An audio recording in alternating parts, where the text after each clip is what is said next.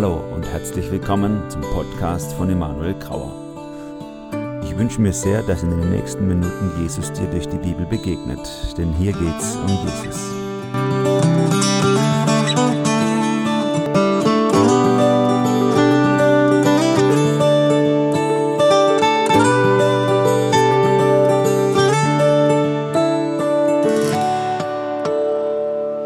Also wenn ich morgens aus dem Haus gehe und meine Straße entlang an der Halte, Straßenbahnhaltestelle vorbeilaufe, das Erste, was ich morgens auf der rechten Seite sehe, äh, ist äh, die BB Bank, unsere Badische Beamtenbank, eine Genossenschaftsbank.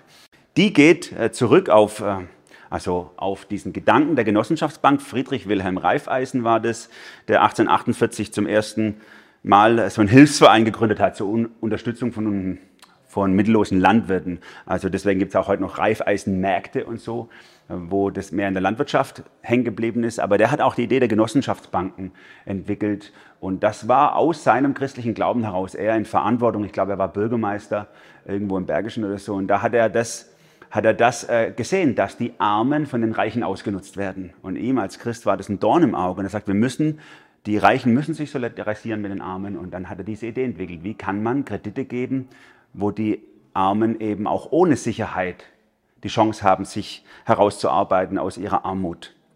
Dann laufe ich äh, auf dem Weg zum Kindergarten, habe meine Tochter an der Hand, laufe ich an der Schule vorbei. Und dann freue ich mich einfach, dass meine Kinder in diese Schule gehen dürfen. Vielleicht liefere ich gerade auf dem Weg eins von meinen Kindern ab an der Schule und bin einfach äh, dankbar, dass unsere Kinder alle zur Schule gehen können. Und das ist nicht selbstverständlich. Denn Schulbildung in der Form, wie wir sie haben, gehen auch auf Christen zurück. Als erstes war das der Vorläufer der Schulbildung, also von der öffentlichen Schule, war in Schottland. Äh, da ist diese Sunday School Bewegung entstanden, wo eben Sonntag, sechs Tage lang haben die Kinder gearbeitet, Kinderarbeit war weit verbreitet und am Sonntag wurden sie dann unterrichtet. Und ich freue mich, dass meine Kinder dort zur Schule gehen dürfen, weil es ist nicht selbstverständlich, dass sie das dürfen. Ich habe ja mehr Mädels als Jungs und die waren sowieso ausgenommen von der Schulbildung bei uns und Arme sowieso im Gegensatz zu Reichen in unserer Vorzeit. Und das ist toll, dass sie, das gehen, dass sie da gehen dürfen. Und da lernen sie Dinge in Physik, in Mathematik oder in anderen Fächern, wo Inhalte äh, drankommen, die vorwiegend von christlich geprägten, christlich sozialisierten äh, Männern oder Frauen eben erfunden wurden oder erforscht wurden. Ich nenne mal nur diese bekanntesten, der Ohmsche Gesetz, Pascalsche und so weiter, Newton, Kopernikus und so weiter. Alles Christen, die zum Teil sogar Theologen waren, zusätzlich zu ihren äh, anderen äh, Kompetenzen. Und dann bringe ich meine Tochter in den Kindergarten und dann freue ich mich, dass sie in den Kindergarten gehen kann meine Tochter und äh, denkt dann gleich an den Pfarrersohn Friedrich Fröbel nach, der den Begriff Kindergarten geprägt hat und der auch 1840 in Blankenburg den ersten Kindergarten eröffnet hat. Und äh, sein Gedanke, den er dahinter hatte, war, äh, dass eben das Kind, ich drücke es jetzt mal mit meinen Worten aus, das ist natürlich jetzt anachronistisch, dass das Kind äh, so eine Pflanze Gottes ist, die man in einen Garten hegen und pflegen muss, damit das Göttliche, was in ihr da ist, was Gott in sie hineingelegt hat, eben im Sinne Gottes auch wachsen kann und herausgeholt wird das ist einfach sehr schön, dass ich da meine Tochter abgeben darf. Es ist auch ein evangelischer Kindergarten und da gibt es sogar noch die eine oder andere Erzieherin, die das im Sinn hat, diesen Urgedanken von Kindergarten. Und dann gehe ich weiter in mein Büro, das sind dann nur noch so 200, 300 Meter und dann sitze ich in meinem Büro in einem altehrwürdigen Gebäude, ähm, wo, der, äh, wo früher der Zehnte abgegeben wurde für den Markgraf von Baden. Und da ist dann unsere Gemeinde drin und mein Büro drin. Und da freue ich mich, dass ich in einem Verein äh, äh, angestellt bin, der 1849 gegründet wurde, weil, er, äh, weil Menschen im Sinn hatten, die Bibel zu erforschen, die Wahrheit der Bibel zu verteidigen, die Gottessohnschaft zu verteidigen gegenüber liberalen Angriffen der damaligen Zeit und gleichzeitig die sozialen Herausforderungen der Zeit anzugehen. Die haben, dieser Verein hat die ersten Kinderbewahranstalten in Baden gegründet, also das waren die Vorläufer der heutigen Kindergärten, hat so, so Jugendheime und Jugendhäuser gegründet oder auch für Behinderte Einrichtungen gegründet. Das waren alles Christen und das waren alles Dinge, die nur zwischen 1840 und 1870 entstanden ist. Dann freue ich mich, dass ich in Durlach wohne, der Ort, wo die Freiwillige Feuerwehr Deutschlands äh, gegründet wurde. Christian Hengst war ein, ein, ein, Bürokrat in, in Durlach, der gesagt hat, wir müssen die Berufsfeuerwehr unterstützen. Und gerade wir als Christen müssen aus unserer christlichen Gesinnung heraus die Feuerwehr in ihrer Arbeit unterstützen, um Menschen zu retten. Und hat die erste freiwillige Feuerwehr äh, in Deutschland gegründet. Und es ist eine Bewegung über ganz Deutschland geworden, unter dem Motto Gott zur Ehr, dem Nächsten zur Wehr. Und das ist, das ist für all diese Dinge äh, immer das, das Bestimmende gewesen. Gottes Ehre und das Gute des Nächsten zu suchen, geht Hand in Hand. Und ich denke, das ist auch ein Anliegen, darf auch ein Anliegen von uns sein, wenn wir Nachfolger Gottes sind, ähm, dass wir das Gute deswegen suchen, weil Gott dadurch äh, geehrt wird. Und dass Gott geehrt wird, wenn wir das Gute der Menschen suchen. Es ist ja Gottes tiefes Anliegen auch für diese Erde. Und dann sitze ich da also am Schreibtisch und überlege mir, wie ich das leben kann in meinem Leben, in meinem Alltag. Und dann kommen mir Ideen, wie ich das äh, umsetzen kann. Und dann äh, gründe ich Netzwerke für Flüchtlingsarbeit. Das ist zum Beispiel eins, was daraus entstanden ist, dass ich, ein, äh, dass ich mit Freunden zusammen für Flüchtlingsarbeit ein Netzwerk gegründet habe. Oder ich gründe einen Verein, man, wo man christliche Kindergärten wieder neu oder Kinderbetreuungseinrichtungen gründen kann. Äh, oder ich denke darüber nach, wie man ein Leasing-System das wäre eine der Dinge, die mir daraus entstanden sind, wie man ein Leasing-System entwickelt für Schulen, um Sozialarbeit an Schulen auch wirklich sozial zu machen und nicht nur nach Vorschrift. All solche Dinge sind entstanden aus dem Studium der Quellen. Was hat das Christentum Gutes in die Welt gebracht? Was hat sich verändert durch das Christentum? Und eigentlich nicht durch das Christentum, sondern durch Jesus. Jesus, der Weltveränderer. Ich bin in einem sogenannten pietistischen Verband angestellt, der Pietist, der Pietismus bezieht sich auf die sogenannte Praxis Pietatis, die gelebte Frömmigkeit. Wir wollen fromm sein und das auch leben. Und ich glaube, dass das ähm, ein Gedanke ist, der die Christen von Anfang an bestimmt hat. Ich erinnere, erinnere mich an, ein, an eine, was ich gelesen habe von Lauren Cunningham. Ich weiß nicht, ob ihr ihn kennt, den Gründer von Jugend mit einer Mission. Er hat es mal äh, gesagt, dass er um die Jahrtausendwende, also es war jetzt schon 25 Jahre her, dass er, als er sein Buch damals geschrieben hat, dieses große Buch, äh, das Buch, das die Welt transformiert, oder so heißt dieses Buch, das er geschrieben hat, wo es um die Bibel geht und ihren Ausflug, ihren, ihren Einfluss auf die Welt, da hat er ein Interview gehabt mit einem, mit einem chinesischen Reporter und da hat er gesagt, äh, China kann zu der führenden Weltmacht, das ist jetzt 30 Jahre her, das Interview, kann zur führenden Weltmacht werden und kann die entscheidende Rolle in der Welt ähm, spielen, wenn zwei Vorbedingungen gegeben sind. Erstens, der Einfluss der Christen in China nimmt zu und zweitens, der Einfluss der Christen in Europa nimmt ab oder im Westen nimmt ab. Dann wird China eine entscheidende Rolle äh, spielen. Und das hat mich natürlich gleich daran erinnert, an diese Frage, was hat denn das Christentum verändert in unserer Zeit, in unserer Kultur, in unserem Land? Ich bin gerne mit Agnostikern oder Atheisten im Gespräch. Das ist immer erfrischend für mich, auch zu hören, wie Leute denken. Und da begegnet mir ganz oft, dass Menschen irgendwie so eine religionskritische Grundhaltung haben. Dass sie sagen, ja, Hexenverbrennung, Inquisition und so. Weiß nicht, ob ihr das auch schon mal äh, gehört habt. Äh, aber noch viel verbreiteter ist, dass Leute sich gar nicht mehr interessieren dafür. Dass sie sagen, ist mir doch egal, alles Religion ist blöd. Ich, jeder soll machen, was er will, soll glauben, was er will und ich habe mein Ding und du hast dein Ding. Und wenn ich dann sage, hey, denk mal drüber nach, was du alles an Gutem hast in deinem Leben, was du selbstverständlich in Anspruch nimmst, was du jeden Tag konsumierst, wo du jeden Tag dann partizipierst, wo du jeden Tag äh, äh, wirklich das genießen kannst. Ich habe die Sachen genannt, ne? die ganze Sozialfürsorge, das ganze Krankenhauswesen, wir kommen gleich drauf. Was würde das verändern, wenn du wüsstest, wo das herkommt? Ich will damit sagen, es gibt wahrscheinlich in unserem westlichen Kontext zumindest, aber auch in vielen anderen Kulturen so viele Dinge, die gar nicht vorstellbar wären ohne den Einfluss des Christentums, ohne den Einfluss von Jesus, muss man eigentlich sagen. Und ich möchte es mal versuchen, von vorne aufzudröseln. Der erste Gedanke dazu, das war jetzt die Einleitung quasi, ist Jesus der Weltveränderer. Wenn ich die Bibel, das Evangelium richtig lese, dann hat Jesus sich selber als Weltveränderer gesehen. Er hat das Göttliche versucht, den Menschen zurückzugeben. Ich nenne es jetzt mal ganz grob, die ganzen Werte, die ganzen Prinzipien, und hat es versucht, in einem Vorbild zu leben, weil er davon überzeugt war oder wusste, als Gottes Sohn wusste er, dass der Mensch dieses verloren hat auf dem Weg in der Abkehr von Gott, ne? Postlapsal, also nach dem Sündenfall, hat es einfach verloren.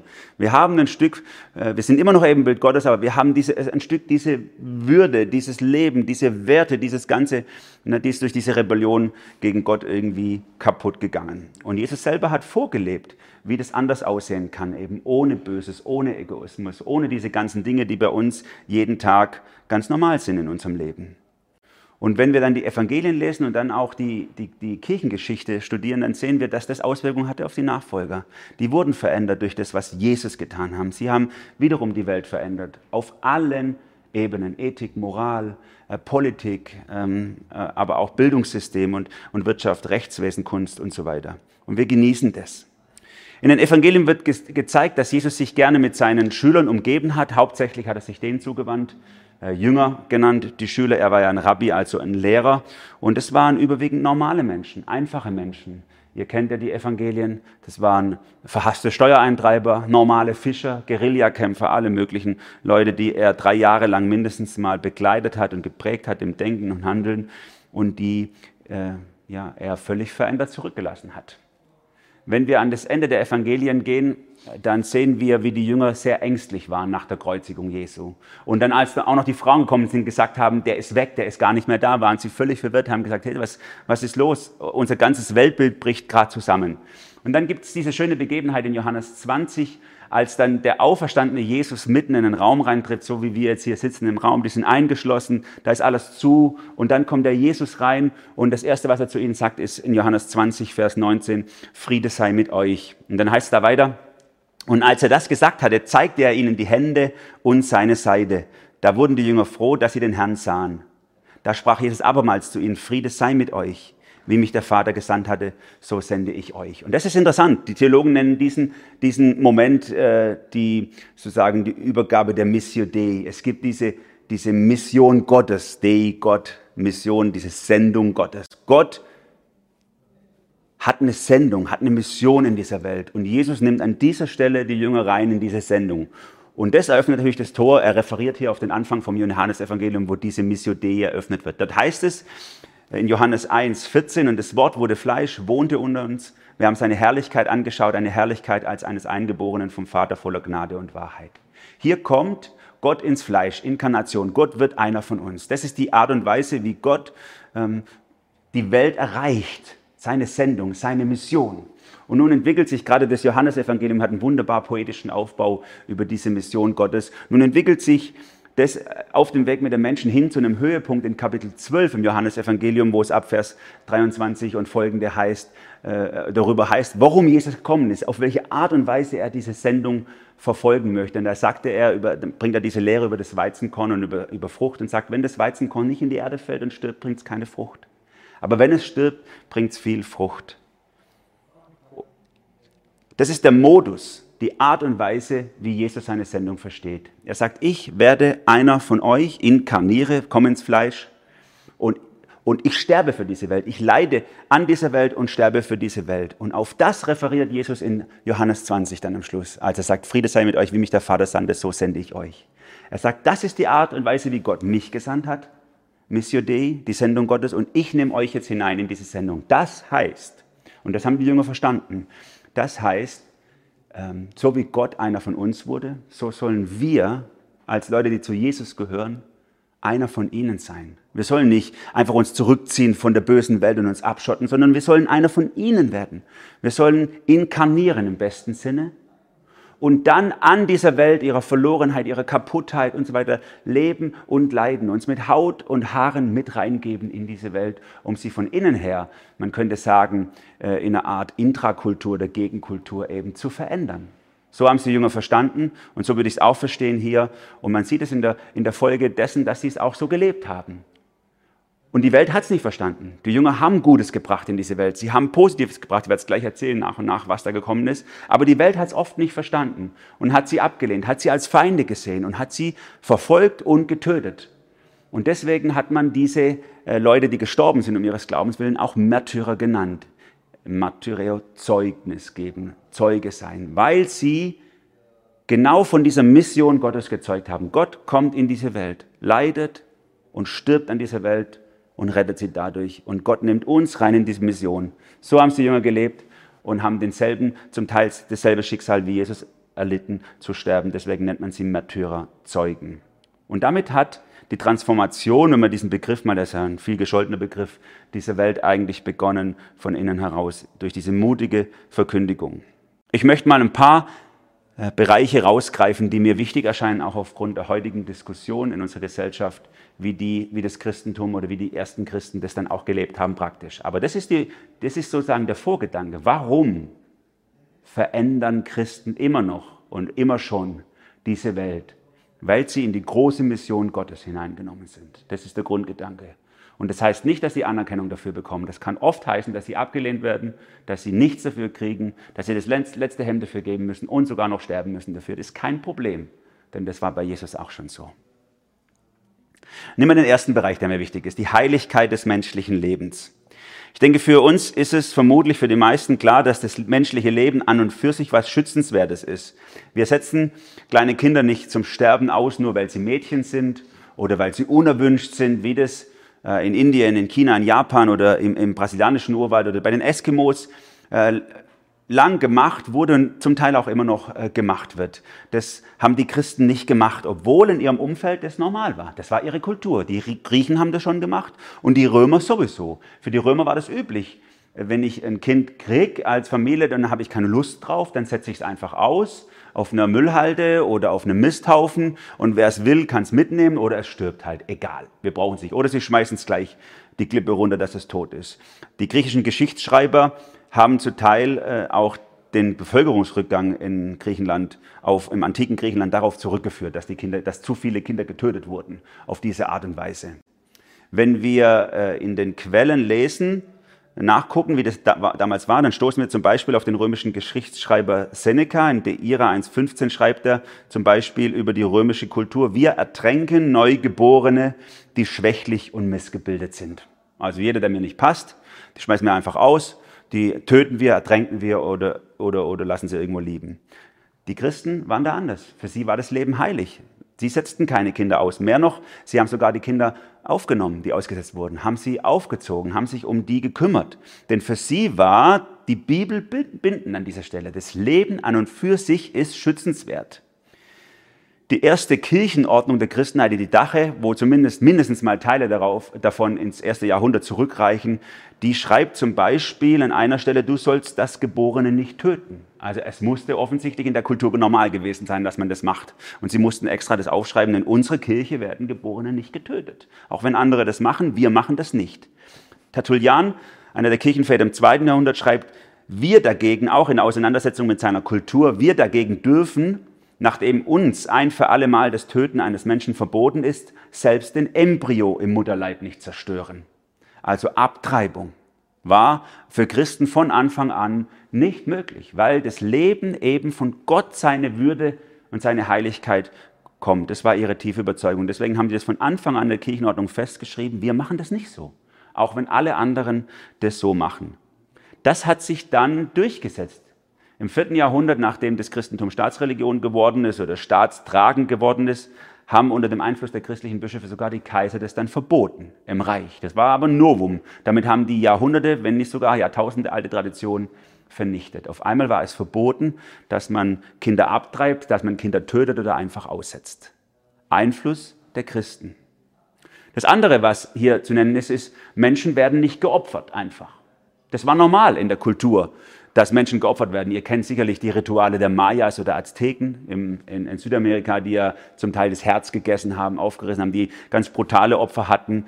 Oder ähm, vielleicht ist euch auch die hinduistische Praxis des Sati geläufig, wo Witwen äh, einfach vernichtet, also einfach verbrannt werden und als Grabbeigabe ihrem Mann, äh, entweder verbrannt oder ihrem Mann so als Grabbeigabe gegeben werden, weil sie als sein Besitz gesehen werden. Gibt es heute hier und da wieder, hört man davon. War eigentlich auch lang verboten in Indien, kommt gleich noch drauf. Aber die äh, Christen hatten ja damals einen anderen Gegner an der Stelle, eher die römischen Gladiatorenkämpfe, wo man zum Spaß so Tribute von Panem oder was weiß ich, was zum Spaß Leute antreten lassen hat gegeneinander und sich daran gefreut haben, wenn sie sich gegenseitig zerfleischt haben. Und das lag natürlich daran, dass das menschliche Leben nicht viel wert war für die Römer. Sie haben Tausende geopfert, äh, um einfach Spaß zu haben. Und erst die Christen haben dazu beigetragen, dass das mehr und mehr verpönt war, die Gladiatorenkämpfe und irgendwann aufgehört haben. Und unsere Vorfahren hier in Deutschland und im Norden von Europa waren da auf gar keinen Fall besser, haben das sogar noch länger gemacht. Also die haben ihre Kriegsgefangenen zum größten Teil auch geopfert. Die Iren äh, haben das sehr lange gemacht und gerade auch die preußischen und litauischen Stämme, also in unserer Gegend, ganz grob gesagt, da haben wir sogar noch aus dem 13. und 14. Jahrhundert Nachweis, dass die ihre Kriegsgefangenen geopfert haben. Das war ja quasi fast kurz vor der Reformation, dass die das noch so gemacht haben. Erster christlicher Einfluss hat diese Haltung beendet. Und da komme ich an den ersten, ähm, sage ich mal, Gegenpol, den ich wahrnehme heute, denn gerade diese Haltung zum menschlichen, zur, zur Menschenwürde, zum Schutz, zur Heiligkeit des menschlichen Lebens, der weicht natürlich auf hier an den Rändern. Hand in Hand mit dem Verfall der christlichen Werte verfällt eben auch diese Haltung. Wir akzeptieren auf einmal ganz klar wieder äh, oder ganz normal wieder lebensverneinende Haltungen wie Abtreibung, Euthanasie, frühabtreibende Verhütungsmethoden, die kein Problem sind, Selbstmord. All diese Dinge werden bei uns diskutiert oder sogar gefördert. Also Schutz und Heiligkeit des menschlichen Lebens, ein Bereich. Zweiter Bereich, den ich sagen will, gleicher Wert für alle oder gleicher Wert für Frauen, würde ich vielleicht mal eher so formulieren, weil das ist ja die, äh, das Geschlecht, was in der Regel in der, in der Geschichte benachteiligt wurde. Ich habe einen Bekannten, der arbeitet in Thailand. Und er hat mir erzählt, wie in Thailand ähm, äh, das zugeht in einer, in, einer äh, Gebor in einer Geburtsstation, also im Kreissaal, wenn die Frauen da, zumindest in dem Bereich, wo er arbeitet, wenn die Frauen da zur Geburt kommen. Er sagt, da kommen die rein, also hygienische Umstände sind sowieso, wie sie sind halt, schon Blut von der Frau vorher noch, alles auf dem Boden und so. Aber auf jeden Fall sagt er, wenn die Frau da reinkommt und auf dem, und auf dem Tisch liegt, um das Kind zu bekommen, und sie wagt es, Schmerz zu zeigen bei der Geburt, dann wird sie von den Ärzten und den Pflegern geschlagen, dass sie den Mund halten soll, dass sie die Leute, die hier arbeiten, nicht belästigen soll mit ihrem Schmerz. Da freue ich mich doch einfach, wenn ich mit meiner Frau im Kreissaal bin, dass das bei uns anders ist. Die sagen, ja komm, lass raus, wir unterstützen dich, äh, wir, wir gehen mit dir, du bist was wert. Im buddhistischen Thailand ist eine Frau im, im Gegensatz zum Mann einfach hat nicht denselben Wert. Es ist weniger wert. Vielleicht habt ihr vor einigen Jahren diese Sachen auch äh, be, beobachtet in, in, in Indien, wo es öfters zu, auf Straßen zu Massenvergewaltigungen oder Vergewaltigungen von Frauen gekommen sind, die dann nicht richtig, die dann nicht richtig verfolgt wurden. Auch ein Ausdruck des weniger Wertseins im Hinduismus. Und im Islam müssen wir nicht schwätzen. Islam, mit dem werden wir täglich konfrontiert. Das wissen wir, wenn ihr, wenn ihr islamische Freunde habt, die wirklich auch, sage ich mal, ursprünglich leben. Da ist eine Frau einfach, sage ich mal, von anderer Art. Ich lese mal nur einen Vers der vielleicht der bekannteste ist an dieser Stelle aus dem Koran, Sure 434. Wenn eine Ehefrau widerspenstig ist, dann heißt es, da warnt sie, verbannt sie in die Schlafgemächer und schlagt sie. Ganz anders die Bibel an der Stelle, die von Anfang an die Gleichwertigkeit von Mann und Frauen betont. Nicht die Gleichartigkeit. Sie sagt nicht, Männer und Frauen sind das Gleiche und Männer und Frauen haben die gleiche Aufgabe in dieser Welt. Das sagt sie nicht. Sagt schon, jeder hat seine eigene Bestimmung von Gott her. Aber sie sind gleich viel wert. Sie sind beide von Gott Ansprechpartner in 1. Mose 1 für den Kultur- und Schöpfungsauftrag. Gott nimmt sie beide in die Pflicht und sagt, ihr beide, ihr Menschen, ihr seid von mir, werdet von mir verpflichtet, äh, für diese Welt Verantwortung zu tragen. Denn ihr beide seid im Bild Gottes geschaffen. Ihr seid beide Abbild Gottes. Man könnte vielleicht für kurz sagen, Männer äh, äh, tragen oder, oder, oder äh, stellen ein, eine Seite des Wesens Gottes dar, während Frauen vielleicht eine andere Seite des Wesens Gottes darstellen. Paulus nimmt es ins Neue Testament rüber, diesen Gedanken, und er gipfelt in diese Aussage in Epheser 5, wo er das sagt, äh, ihr Männer liebt eure Frauen, wie Christus die Gemeinde geliebt hat. Sich selbst für sie hingegeben hat. Wer, eine, wer seine Frau liebt, liebt sich selber. Völlig ungewöhnlich für die Kultur damals, ein Bruch mit der Kultur durch das Evangelium. Paulus sagt, nicht so wie die anderen umgehen mit deiner Frau. Sie ist gleich viel wert wie du. Lieb sie, sogar mehr als dich selber. Und so hat Jesus auch vorgelebt.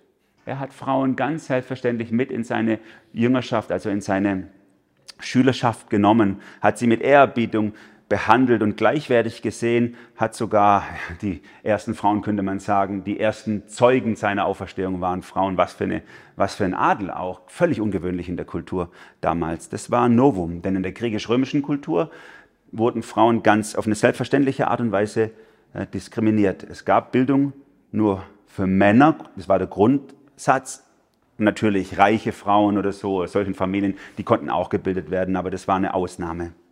Überhaupt, wenn man die griechische Literatur, wir haben ja Profis unter uns für solche Sachen, wenn man die liest, da kommen Frauen auch sehr, sehr schlecht weg. Die werden als böse, als schamlos, als betrügerisch diffamiert. Und in Rom selber war zur Zeit des Christentums, der ersten Christen, war die sogenannte Patria Potestas eine äh, der Gesetze für die Römer. Ne? Die haben so ein Zwölf-Tafel-Gesetz gehabt und auf der vierten Tafel war das festgeschrieben, Patria Potestas. Das heißt die väterliche Gewalt. Der älteste Mann im Haushalt hatte die Gewalt über die ganze Familie. Alle anderen waren Sachgegenstände, die ihm gehört haben. Das heißt, eine Frau, er konnte mit ihr machen, er, er, konnte im Ernstfall nicht mal zur Verantwortung gezogen werden, wenn er sie tötet. Und über Kinder, das war sowieso lebens, äh, oder hat er entschieden, ob es lebenswert war, habe ich ja vorgesagt. Ob man die tötet, ob man die behält oder ob man die weggibt. Das war seine Entscheidung, äh, die er hatte. In den Gemeinden war das anders. Da waren die Frauen anders behandelt worden. Die, sind, die sind, haben den gleichen Taufunterricht genossen, die gleiche Taufe bekommen, das gleiche Abendmahl, denselben Gottesdienst. Sie durften genauso lernen und zu Füßen der Leute, die das Wort Gottes verkündet haben, sitzen wie die Männer. Das war ein Novum. Das heißt, die Christen haben hier echt eine krasse Gegenkultur gelebt zu der sie umgebenden Kultur. Und die haben sie so konsequent gelebt, dass äh, Kaiser äh, Valentinian war, das 374 nach Christus.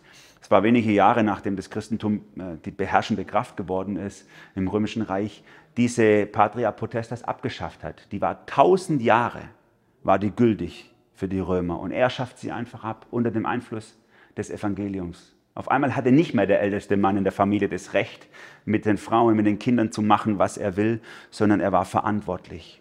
Und so hat sich nach und nach auch äh, Frauenrechte weltweit durchgesetzt. Ähm, ich nenne mal dieses, nenne gerade nochmal dieses Beispiel aus dem Hinduismus.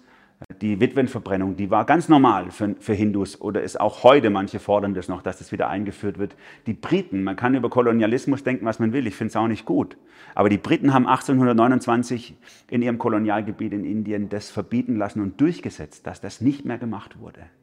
Sie haben die Frauen gerettet von Generationen unter dem Einfluss der christlichen Missionare gegen den gegen die sie umgebende Kultur und auch gegen die sie umgebende Religion des Hinduismus haben sie das durchgesetzt, dass Frauen äh, gerettet wurden. In diesem, in diesem wunderschönen Buch von Vishal Mangalwadi, das Buch der Mitte, er ist ein indischer Philosoph, er beschreibt es wunderbar, was für einen Einfluss das Christentum auf Indien speziell hatte. Und schreibt uns auch ins Stammbuch, was wir im Westen daraus lernen sollten, von dem, was das Christentum Gutes getan hat. Und so könnten wir jetzt noch weitere Beispiele nennen. In China, da war erst lange Zeit Praxis, dass Frauen die Füße eingebunden wurden. Das war das Schönheitsideal bei der Geburt eingebunden und dann konnten die nicht wachsen und dann haben die so vergrübelte Füße gehabt und haben so getippelt. Das war das Schönheitsideal. Man konnte sie gut, sage ich mal, beherrschen als Männer, weil ich konnte ja nicht weit weglaufen, sage ich jetzt. Und erst die christlichen Missionare haben das aufgebrochen und haben an vorderster Front gegen diese Verstümmelungspraxis äh, gearbeitet. Und das sind auch heute in Afrika überwiegend die christlichen Missionare, die da gegen die äh, Frauenbeschneidung äh, kämpfen. Aus ihrer Überzeugung heraus, dass Frauen den gleichen Wert haben wie Männer. Leider merken wir auch an der Stelle, wie das bei uns in unserem Wertesystem im sogenannten christlichen Abendland, ich mag den Ausdruck eigentlich gar nicht so arg, weil er eine zu starke Vermischung von Kultur und Evangelium eigentlich äh, äh suggeriert.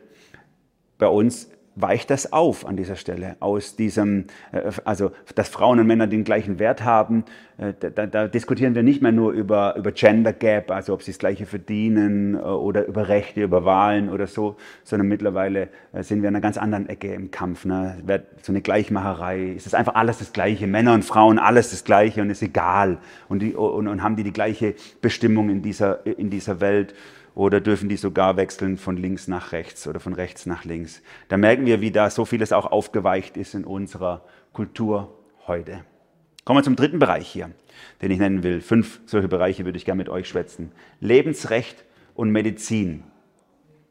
Ich wohne ja in Karlsruhe. In Karlsruhe gibt es staatliche Krankenhäuser, gibt es aber auch ein evangelisches Diakonissenkrankenhaus und gibt es eine katholische Marienklinik. Und in den letzten Jahren wurden die beiden in ein Konsortium eingebunden, die katholischen und auch die evangelischen, und verlieren jetzt mehr und mehr Rechte und gehen auf in so ein Gebilde, in so ein Wirtschaftsraum, Krankenhaus oder so. Und viele Christen in Karlsruhe sagen so, das ist ja schrecklich, jetzt haben wir keine christlichen Krankenhäuser mehr. Jetzt sind die auch weg. Und die betrauern das. Ich, wenn ich das höre, denke ich, nee, alle Krankenhäuser sind christlich.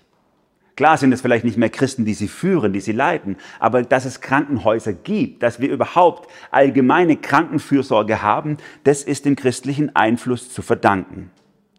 Die Barmherzigkeit und Nächstenliebe, die im Evangelium gefordert wird, die hat sich bei den Christen in ihrem Inneren durchgesetzt. Paulus schreibt es zum Beispiel mal in Philipper 2, Vers 4, jeder achte nicht nur auf das eigene Wohl, sondern auch auf das des anderen. Das war ethische Norm. Guck nicht nur darauf, dass dir gut geht, guck darauf, dass es den anderen gut geht. Und so haben sich die Christen auch wiederum gegen ihre Kultur auch um arme, schwache, ausgestoßene und Kranke gekümmert. Während bei den Römern eher so eine Art Sozialdarwinismus, kam ja erst viel später Darwinismus, aber diese, diese Mentalität vorgeherrscht hat. Man hat sich nicht um die äh, gekümmert. Höchstens mal eine Hilfsaktion für Arme gemacht im Rahmen von Brot und Spiele, um das Volk bei Laune zu halten. Ansonsten haben die Römer sich nicht darum gekümmert. Aber für die Christen war das äh, wichtig für ihre Ethik und sogar, und das war was ganz Neues, sogar Teil ihres Gottesdienstes. Gottesdienst ist nicht einfach nur eine religiöse Zeremonie, sondern wir lesen zum Beispiel Jakobus 1, 27, ein reiner, unbefleckter Gottesdienst vor Gott dem Vater ist der, die Waisen und Witwen in ihrer Trübsal besuchen.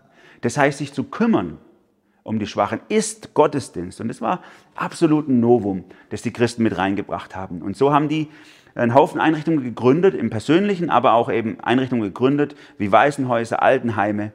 Die haben Orden gegründet für Schwache und Arme was im römischen Denken völlig undenkbar gewesen wäre. Ein Beispiel zum Beispiel, die Verwirrten und Schwachsinnigen waren in Rom minderwertige Menschen. Die wurden in der Regel sich selber überlassen, ausgesetzt, alleingelassen oder gleich auch getötet. Aber wir haben in den Quellen schon im vierten Jahrhundert Nachweise, dass die Christen hier eine Pflegestation für Geisteskranke gegründet haben. Und während im Römischen Reich es eine regelmäßige Pflege äh, für, nur für Soldaten gab, also man hat nur so Veteranenkliniken gehabt, könnte man sagen, wo die Soldaten gepflegt wurden, aber die allgemeine Bevölkerung konnte in keine Klinik gehen, musste eher zu niedergelassenen Ärzten oder Scharlatanen, wenn sie kein Geld hatten, gehen, haben die Christen angefangen, wirklich offiziell Krankenhäuser zu gründen. Am Anfang, vor allem in der monastischen Zeit, waren das dann innerhalb von den Klöstern. Die Klöster waren sozusagen gleichzeitig Krankenhäuser. Äh, die erste, die erste Aufzählung haben wir relativ spät, erst Mitte des 16. Jahrhunderts. Dort wird erwähnt, dass es in Europa 37.000 Benediktinerklöster gibt, die gleichzeitig äh, Krankenpflege gemacht haben. Also 37.000 Krankenhäuser in Europa. Da können alle Leute hingehen, nicht nur die Reichen, nicht nur die Soldaten, sondern jeder kann hingehen und sich pflegen lassen.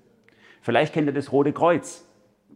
Jean-Henri Dunant oder meistens hat er sich nur Henri Dunant genannt, hat es ja gegründet, das Rote Kreuz, nach seinen Erlebnissen in den Schlachten, wo er gesagt hat, wie geht's denn hier mit den Verwundenen zu? Schrecklich. Er hat es gegründet, erst, es hieß am Anfang erst anders, Komitee der Hilfsgesellschaften für Verwundetenpflege und 1876 ist es umgenannt worden, das Internationales Komitee des Roten Kreuzes, aber er hat das Kreuz extra gewählt, um zu zeigen, äh, hier, es geht hier darum, weil wir, weil wir Jesus im Mittelpunkt haben, weil es um Jesus geht, deswegen kümmern wir uns um Verwundete. Und später ist, er hat ein Buch geschrieben über seine Erlebnisse und seine Idee, wie man mit Kranken umgeht. Und dieses Buch ist Grundlage geworden später für die Kommission, die die Genfer Konventionen entwickelt hat. Das war sein Buch. Und als er gestorben ist, hat er auf seinem Sterbebett es überliefert, hat er gesagt einfach, ich bin ein Jünger Jesu Christi wie im ersten Jahrhundert und sonst nichts. Er ist relativ arm gestorben und verkannt. Er hat es vorgedacht, das Rote Kreuz und eben auch die Genfer äh, Konventionen, mit denen wir heute ja im, im, im Krieg, die für uns Usus sind. Und diese, und diese Dinge, die, die die Christen da erfunden haben, aus ihrer christlichen Gesinnung heraus, die haben sogar Einfluss gehabt auf andere Kulturen, andere Staaten. Wir haben heute den roten Halbmond in der islamischen Welt. Das ist quasi eine Kopie dessen, was sie gesehen haben in der christlichen Welt. Also sogar nicht mal äh, Leute, die nicht mal Christen sind, haben die guten Einflüsse aus dieser christlichen Gesinnung in ihre Kultur übernehmen können. Soweit mal vielleicht ein kleiner Überblick an der Stelle Lebensrecht und Medizin. Auch hier an der Stelle sehen wir, wie in unserer Gesellschaft in der vermehrten Abkehr von den Werten des Evangeliums, in der vermehrten Abkehr von Christus ähm, werden auch diese Dinge aufgeweicht. Wird immer mehr Spätabtreibung von behinderten Kindern haben wir, Euthanasie, lebensunwertes Leben, das eben zu viel kostet, soll ausgelöscht werden. Vielleicht kennt ihr Peter Singer solche Diskussionen, was darf leben, was soll leben, was muss weg. Und eben auch allein schon, dass Krankenhäuser so stark unter wirtschaftlichen Aspekten geführt werden müssen mittlerweile. Also wenn ihr Leute kennt, ich, bekannte Freunde, Geschwister von mir arbeiten in Krankenhäusern, wie die unter Druck sind vom wirtschaftlichen her. Das alleine zeigt auch schon, dass es einen Werteverfall an der Stelle gegeben hat. Denn die ersten Krankenhäuser waren ja aus, äh, sagen wir, altruistischen Motiven. Also da geht es nicht um Geld verdienen, sondern da geht es um den Auftrag Jesu leben. Und das ist hier am Erodieren. Der vierte Bereich, Bildungsgerechtigkeit. Es ist nicht so, dass die Christen Bildung erfunden hätten, das kann man nicht sagen. Es war Bildung schon immer in allen Hochkulturen wichtig. Aber das, was das Christentum verändert hat, war, dass auf einmal alle Leute Bildung zum, äh, Zugang zur Bildung haben sollen. Nicht nur die reichen Jungs, sondern auch die armen Jungs und natürlich auch alle Mädels, nicht nur die superreichen Mädels. Sie sollen Zugang zur Bildung haben. Das hat, muss man ehrlich sagen, relativ spät erst gegriffen. Am Anfang war das nicht so super, da waren es vielleicht in den, äh, in den Klöstern und ihrer Umgebung, war Bildung da, aber nicht in der breiten Bevölkerung. Aber spätestens nach der Reformation hat hier ein Durchbruch, ist hier ein Durchbruch gelungen. Philipp Melanchthon, unweit von hier, ist Bretten, da wo er herkommt. Er hat das, äh, unter seinem Einfluss ist in Deutschland das erste öffentliche Schulsystem eingeführt worden, nachdem auch heute noch unterrichtet wird. Und dann äh, gibt es den, den ähm, Johannes Bogenhagen, der in Marienkirche in Wittenberg Pastor war, Johannes Bogenhagen, der das dann ähm, äh, erst richtig durchgesetzt hat in Deutschland. Also die Idee kam von Melanchthon und dann von Bogenhagen, der, der deswegen auch Vater der Volksschule, der deutschen Volksschule genannt wird. Martin Luther war es nämlich auch, der sie inspiriert hat, der das gefordert hat, gesagt, wir brauchen das, Bildung. Warum? Damit die Leute die Bibel lesen können damit die Leute Zugang zum Evangelium haben, damit die Leute nicht verführt werden können, damit die Leute das erforschen, was Gott Gutes gegeben hat in diese Welt hinein. Es war auch ein evangelischer Pädagoge in Straßburg, Johannes Sturm, der 1538 dieses Level-System erfunden hat, was wir heute haben, dass man sich hochleveln kann in der Schule, ne? von Klasse zu Klasse und dann einen Abschluss macht. Das kommt aus dieser Zeit. Und nachdem das Schulsystem eingeführt wurde, kam in der Folge dann die Idee, gerade unter den Christen auf, ja, was ist mit denen, die jetzt noch nicht getroffen worden sind? Was ist mit denen davor? Was ist mit denen danach? Was ist mit denen, äh, die dieses Schulsystem nicht erreicht? Und so kam es eben auch zur Gründung von Kindergärten. Friedrich Wilhelm August Fröbel, sein Vater war Pfarrer, der hat das eingeführt, ich habe es vorher genannt. Kinder sind eine Pflanze Gottes, die sich entwickeln soll. Und deswegen braucht sie einen Garten, in die sie hineingepflanzt wird. Es war ein Priester aus Frankreich, der dann auch das für, für Gehörlose gemacht hat, Schulen. Und ihr kennt es natürlich auch, Louis Brey ist bekannt für die Blinden. Alles fromme christliche Leute, die aus ihrer, aus ihrem Verbindung zu Jesus heraus gesagt haben, ja, die brauchen eigentlich auch noch Zugang zur Bildung. Ja, die müssen eigentlich auch noch Zugang zur Bildung haben. Die brauchen alle Bildung. Warum immer das Ziel? Damit sie Gottes Wort lesen können. Damit sie Zugang zum Evangelium haben. Und ich nehme das mal als, als Beispiel, wie das äh, lief durch die Sunday School Bewegung. In, in Schottland war das ein Mann, Robert Reichs, er wollte Ende des 18. Jahrhunderts, wollte er den Kindern die Bibel nahe beibringen. Die Kinder mussten damals zwölf Stunden am Tag, sechs Tage die Woche arbeiten, auch schon sehr kleine Kinder in Bergwerken oder, oder als Kaminkehrer oder so. Und er wollte sie unterrichten in der Bibel. Und dann hat er sie am Sonntag zu sich eingeladen und wollte mit ihnen Bibelunterricht machen. Und bei der Gelegenheit ist ihm aufgefallen, die können ja gar nicht lesen und schreiben. Und so hat er angefangen, eben Sunday Schools in den, in den, äh, in, ins Leben zu rufen, wo er sie erstmal unterrichtet hat, lesen und schreiben zu lernen, damit sie das Evangelium auch lesen können. Das war ein Schritt in Richtung Schulbildung auch für Arme und auch schon für kleine Kinder. So war das so ist das gekommen. Später hat sich das dann ausgesplittet. Wir haben immer noch Sonntagsschule, aber das ist mehr so Bibelbildung in Gemeinden, also Kinderkirche zum Beispiel oder Erwachsene Sunday Schools in Amerika. Und die andere Schulbildung ist dann ausgegliedert worden. Ebenso könnten wir nach oben hin das durchdeklinieren für die Universitäten. Alle großen Universitäten dieser Welt, zumindest der westlichen Welt, damit kann man es auf jeden Fall mal sagen, sind durch Christen gegründet worden und auch mit dem Ziel. Ich nehme mal nur ein Beispiel, Yale. Vielleicht habt ihr schon mal das Wappen von Yale gesehen, eine der bekanntesten Unis der westlichen Welt. Da in diesem Wappen gibt es einen hebräischen Schriftzug im Wappen drin, da heißt es Urim und Tumim. Das waren, das waren diese Lose, die der hohe Priester im Alten Testament hat, um den Willen Gottes zu erfragen, ne, die er benutzt hat. Das steht in ihrem Wappen drin und unten und unter drunter steht dann äh, auf Lateinisch Lux et Veritas, also Licht und Wahrheit. Und der Gedanke der Gründer von Yale war klar. Wir sind darauf angewiesen bei Bildung, dass Gott uns Licht gibt, dass Gott Wahrheit in unser Leben reinspricht. Gott hat Wahrheit in diese Welt hineingelegt und wir brauchen ihn, um diese Wahrheit zu erforschen und er ist auch das Ziel allen Forschens. Mit dieser Absicht haben sie Yale gegründet und es waren die ersten, ich glaube die ersten sieben Rektoren waren auch alles äh, Pfarrer. Die das geleitet haben. Erst später ist es dann säkularisiert worden. Und das könnten wir jetzt für Harvard durchgehen, wir könnten das für Oxford durchgehen. Es waren überall die gleichen Entwicklungen. Es waren Christen, es waren Pfarrer, die das gegründet haben. Immer mit dem Ziel, ja, lass uns forschen, lass uns Wissenschaft betreiben, weil Forschen ist Wesenszug Gottes. Er hat ja uns Möglichkeit gegeben zu forschen. Und es ist Ziel, das zu erforschen, was er reingelegt hat in diese Welt. Und auch hier sehe ich einen großen Verfall bei uns durch die Aufklärung, ich kann das nur äh, partiell nachzeichnen, aber ich habe es ein bisschen mehr hier in meinem Buch Orangen sind rot nachgezeichnet. Hier sehe ich, wie, die, wie diese Loslösung von der Vorherrschaft der Kirche und das, was sie sagt, wie wir denken sollen, durch die Aufklärung, das war ja was, ich würde sagen, was Gutes. Man ist befreit worden zu einem selbstständigen Denken. Aber wie mit dem auch die, zumindest die radikalen Aufklärer in Frankreich, dann auch gleich schon Gott direkt rausgeschmissen haben und gesagt haben, wir brauchen dann überhaupt gar nicht mehr Gott, der muss uns nichts mehr sagen. Und dann ging die Entwicklung dazu, dass man eben ein, ein wissenschaftliches Bild entwickelt hat oder ein Bild vom Wissenschaftler, was eben naturalistisch, mechanistisch funktioniert, wo Gott sozusagen schon von vornherein ausgeschlossen werden muss, ansonsten ist es keine gute Wissenschaft. Und diese, und diese Trennung auf einmal von Glaube und Denken, wir sind ja hier bei Glauben, Denken, diese Trennung von Glaube und Denken oder dass Gott auf einmal in irgendeiner so Gefühlsduselei-Ebene gelandet ist und mit dem Denken nichts mehr zu tun hat, die hat hier auch aus einer, äh, zu einer starken ähm, Verengung von Wissenschaft äh, geführt, so dass Wissenschaft auf einmal heute, und wir haben es gerade die letzten Jahre, äh, denke ich, vor Augen, Wissenschaft zum neuen Gott wird für manche, zur neuen Religion, Ersatzreligion wird, die mir sagen soll, wie ich mein Leben nun zu leben habe. Hier ist Wissenschaft zum Gott geworden. Hier gibt es ein super Buch, wer da weiterlesen will, wie das gekommen ist. Francis Schaeffer schreibt im letzten Jahrhundert in den 60ern ein tolles Buch, Preisgabe der Vernunft, wo er aufzeigt, wie wir die Vernunft, die Vernünftigkeit des Glaubens verloren haben.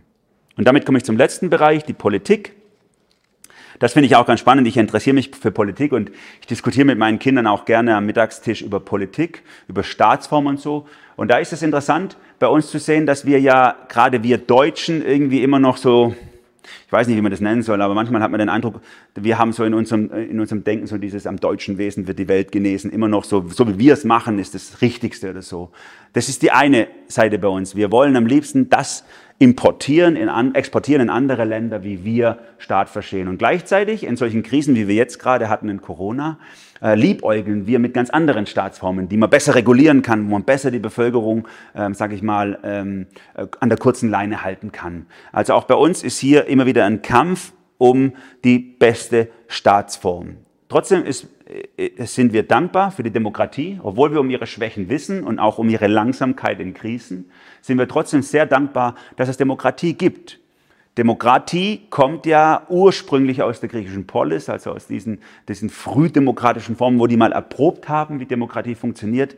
Aber richtig entstanden ist sie ja erst im 18. Jahrhundert. Manche denken, es wären die Franzosen gewesen, die es uns gebracht haben in der Aufklärung, in der französischen Revolution, äh, die Demokratie eingeführt haben. Aber es war natürlich schon vorher. Es war äh, von den Amerikanern in den USA entstanden die Pilgrim Fathers, die 1620, die Pilgerväter nach Amerika geflohen sind, um Religionsfreiheit zu finden, die haben dort demokratisches Denken hingebracht.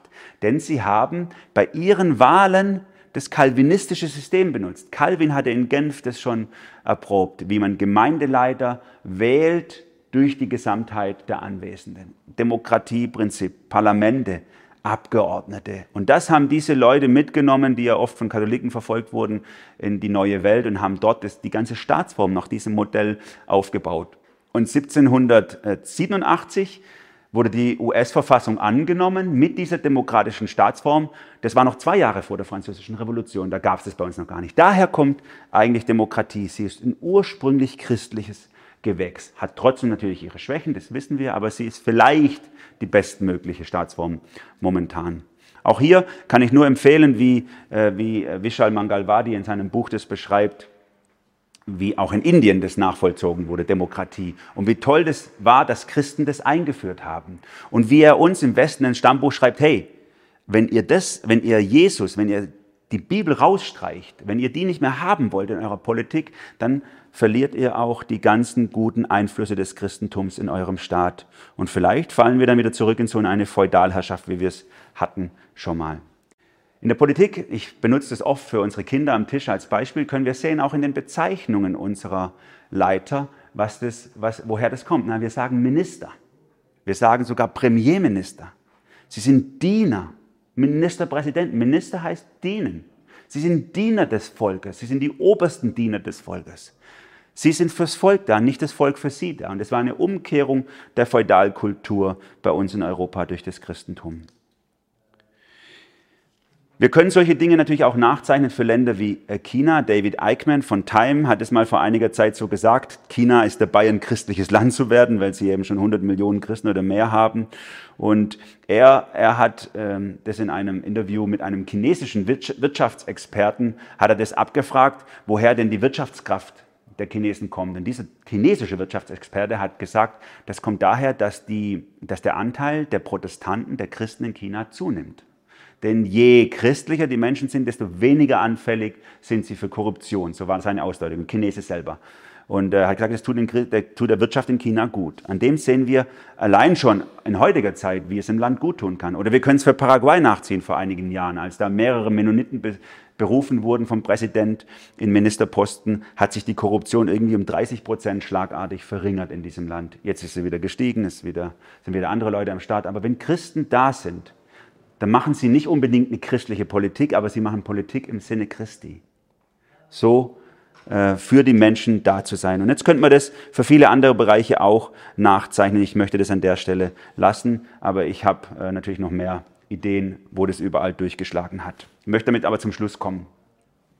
Eine veränderte Gesellschaft ist immer äh, ist immer darauf angewiesen, dass Menschen da sind, die sich verändern lassen für diese Gesellschaft. Einzelne lassen sich beeinflussen und dann gibt es so einen Butterfly-Effekt oder ein Wasser, ein Stein fällt ins Wasser und es breitet sich aus und die Gesellschaft wird verändert. Und das können wir vom Christentum her, von Jesus her, für unsere Kultur ganz deutlich nachzeichnen, wie das passiert ist. Und man kann auch über Missionare weltweit denken, was man will. Manche sagen ja, das ist äh, irgendwie so Kulturkolonialismus oder so. Aber viele Missionare haben wirklich große Unrechtssysteme ähm, verhindert oder beendet in anderen Teilen der Welt. Ich denke nur an Papua-Neuguinea oder ich denke an Südamerika im, im Amazonasbereich. Wie viele Stämme wir heute haben, noch weil Missionare da waren, die das Fressen und Gefressen werden beendet haben von Evangelium her. Wir kommen jetzt bald in die Weihnachtszeit rein. Wir sind jetzt im November, bald fängt die Adventszeit an und da gibt es diese schöne, gibt's diesen schönen Gesang der Engel auf dem Feld vor, Bethlehem. Da heißt es, Ehre sei Gott in der Höhe und Frieden auf Erden bei den Menschen seines Wohlgefallens.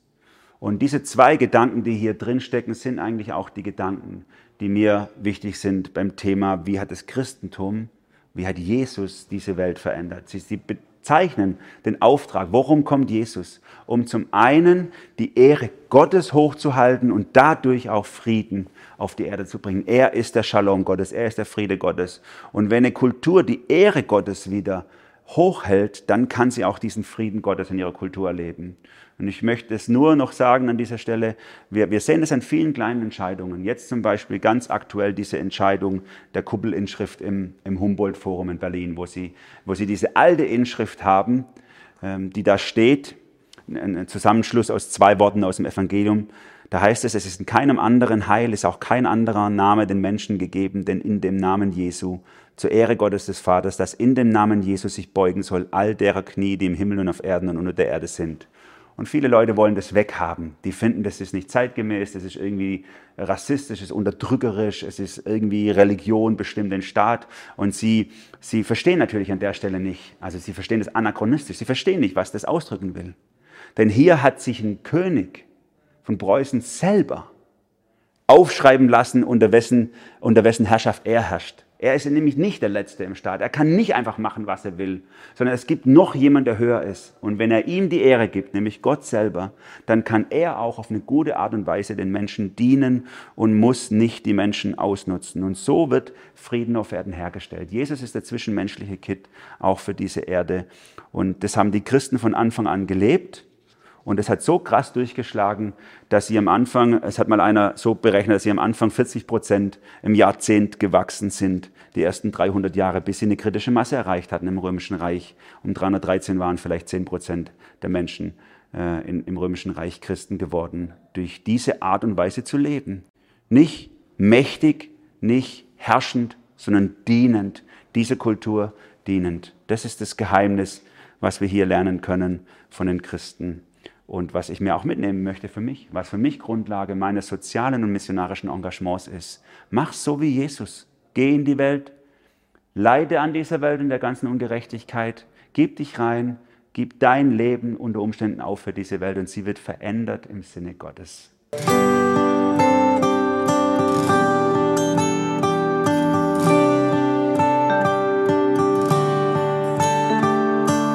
Ich hoffe, du hattest eine intensive Begegnung mit Jesus. Falls du noch weitere Fragen hast, kannst du dich gerne an mich wenden unter e-mail at emanuel-grauer.de. Bleib behütet.